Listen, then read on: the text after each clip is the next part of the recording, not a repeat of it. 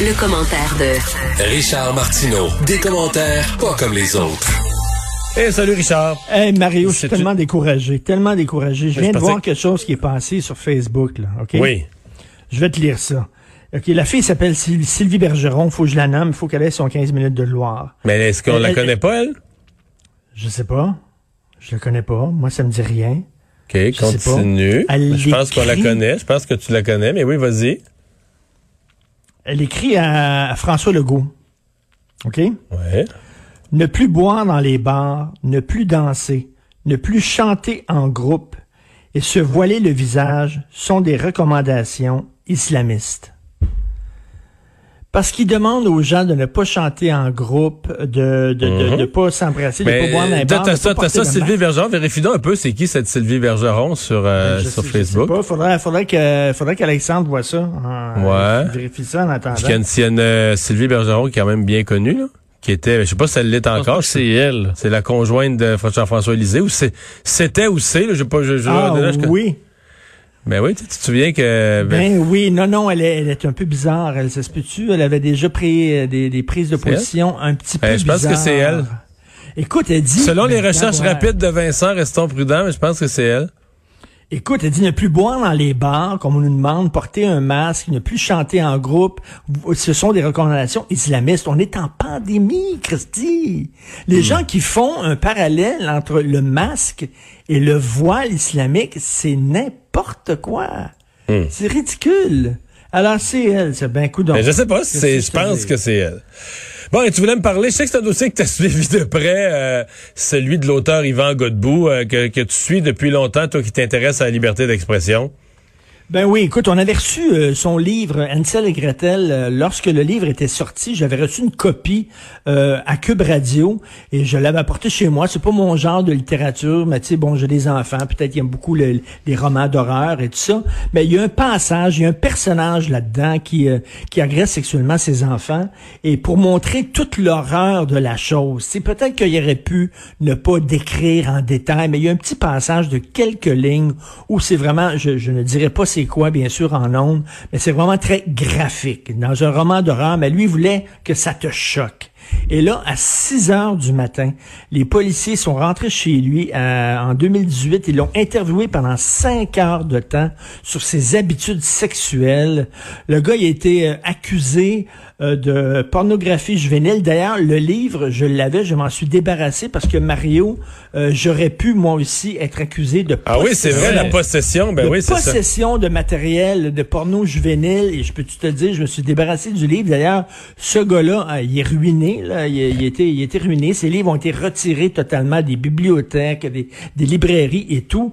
Et là c'était son procès. Aujourd'hui euh, il était déclaré non coupable euh, parce que bon on a enlevé dans le code criminel des choses qui étaient très importantes. Premièrement on disait avant qu'il fallait tenir compte euh, de la valeur artistique d'une œuvre avant de dire que c'est de la porno juvénile ou pas. Et surtout, surtout, il fallait tenir compte, est-ce que le livre encourage euh, les gens à, à- à violer des enfants. Et puis c'est bien sûr que dans son livre, absolument pas. Il montre de façon horrifique c'est quoi.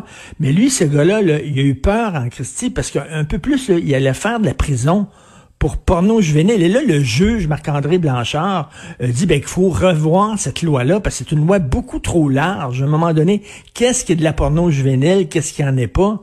Euh, là, on parle d'un livre. fait combien d'années que Godbout est pogné là-dedans? là? Fait deux ans. Deux ans, oui. Mais on disait, Deux ans qu'il est Richard, pogné là-dedans, là. Richard, on disait que, par exemple, un- une, une victime là, d'un acte pédophile pour- aurait pas pu de raconter son, son histoire parce que ça devient un récit pédopornographique. Ben, Alors, le juge dit, ben là, à un moment donné, il faut que ça ait des limites. Là. Écoute, demande à n'importe quel spécialiste en littérature là, de- d'université, en littérature américaine, un des dix plus grands livres écrits là, de romans aux États-Unis, c'est euh, Lolita de Vladimir Nabokov que j'ai lu d'ailleurs il y a quelques mois et c'est l'histoire d'un homme qui est un, il a une passion amoureuse euh, avec une petite fille de 12 ans. OK, bon, mais c'est assez le, le- le livre est assez crunchy. J'ai eu des bouts là que j'ai eu de la misère à lire, mais c'est une œuvre littéraire extrêmement importante et Nabokov lui-même faisait pas encourageait pas sais, à, à- à- à violer des enfants, c'est une œuvre artistique. Peut-être que c'est pas au goût de tout le monde, peut-être qu'il y a des gens qui peuvent dire moi ça me choque, c'est correct, mais de là dire que le gars faisait la promotion de l'agression sexuelle, écoute, là, ça avait pas de maudit bon sens. Donc, et son éditeur aussi avait été euh, accusé. Ouais, il était poursuivi, Donc, c'est ça. était poursuivi. Donc, euh, les deux s'en sortent aujourd'hui, mais ont eu des sueurs froides en maudit.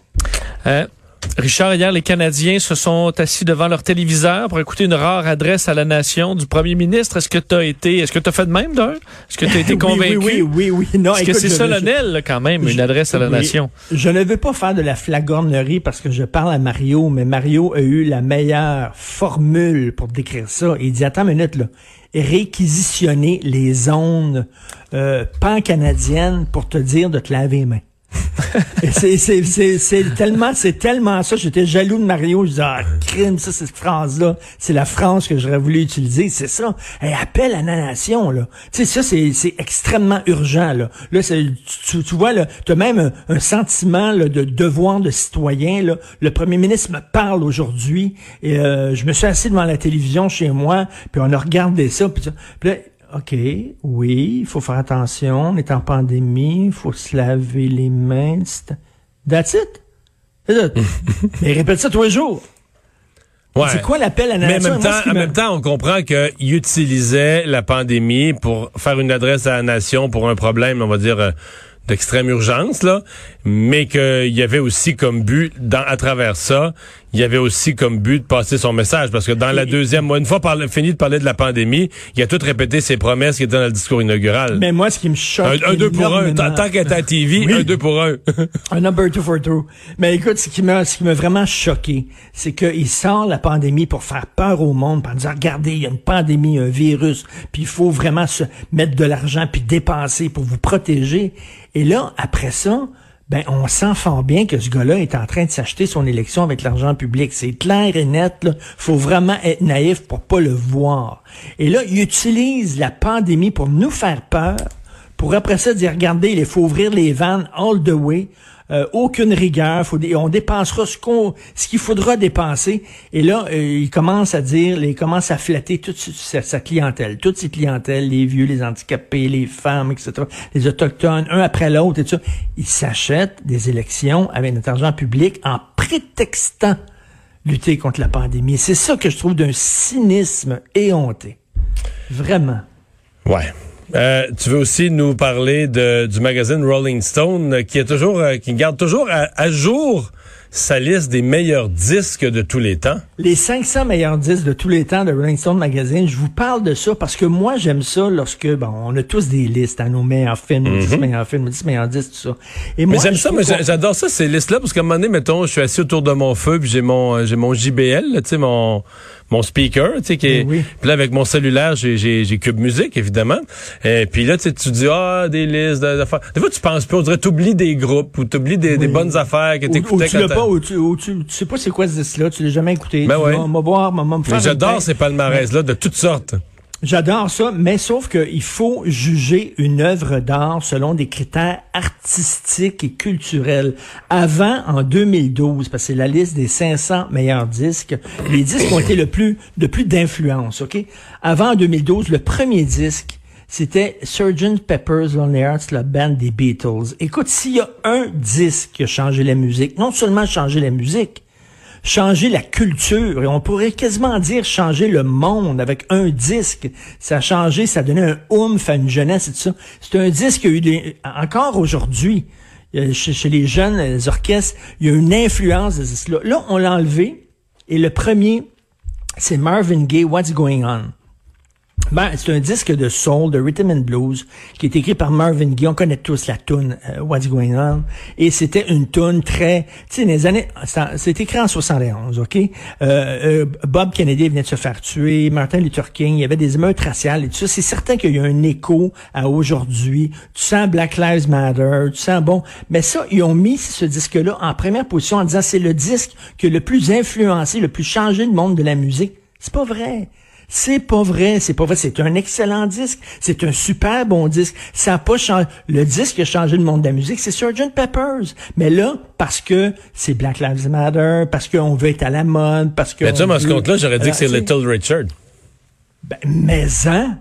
Pour moi, Ben, là, mais avant ça. les Beatles, celui qui a basculé d'une foule de styles musicaux, mais tu sais, où t'étais quand même, là, le beat, de la contrebasse, puis tout ça, c'était comme, la, la- la- là, je, je prends pas un spécialiste de la musique, mais tu sais, c'était des beats qui pouvaient conduire vers un autre genre de musique. Mais s'ils veulent à tout prix mettre un noir comme premier, là, parce que bon, il est- c'est- c'est c'est- c'est la tendance et tout ça, bon, il aurait pu prendre ou James Brown. À la limite. Je sais pas, là, à la limite, là, mais Marvin Gaye, je trouve que c'est un choix idéologique dans une liste qui devrait être une liste avec des critères artistiques. Écoute, on a mis dans les dix, dans les dix premiers, euh, Purple Rain de Prince. Come on! Purple Rain de Prince, un des dix plus grands disques de tous les temps. Voyons donc, qui écoute encore du Prince? Moi, je trouve que c'est plus écoutable aujourd'hui. là. C'est tellement vieilli, mais en tout cas, Oh. ça, c'est moi. là. Ouais. C'est très années 80, Prince, puis je sais pas, mais en tout cas, my God. En tout cas, confirmation hors de tout doute, là, c'est euh, pour revenir à notre premier sujet. Alors, le message ne plus boire dans les bois, dans les bars, ne plus danser, ne plus chanter en groupe, ne plus célébrer en famille, se voiler, le- se voiler le visage, sont des recommandations islamistes. C'est envoyé écoute. à François Legault et c'est bien Mario. Sylvie Bergeron. Seule chose que je, comme ne connaissant pas la vie privée et personnelle de Monsieur Lisée, je ne sais pas sont si encore ensemble ou pas. Je, Ça, je sais pas. Mais c'était celle qui était sa conjointe, qu'il avait dû défendre parce qu'il y avait un passage d'elle en commission parlementaire, je sais pas si tu te souviens, Ben qui oui. était pour le moins étonnant. Là. Non, non, c'était quand même... Ouh, ouh, ouh, ouh, ouh. Merci Richard. Merci, ça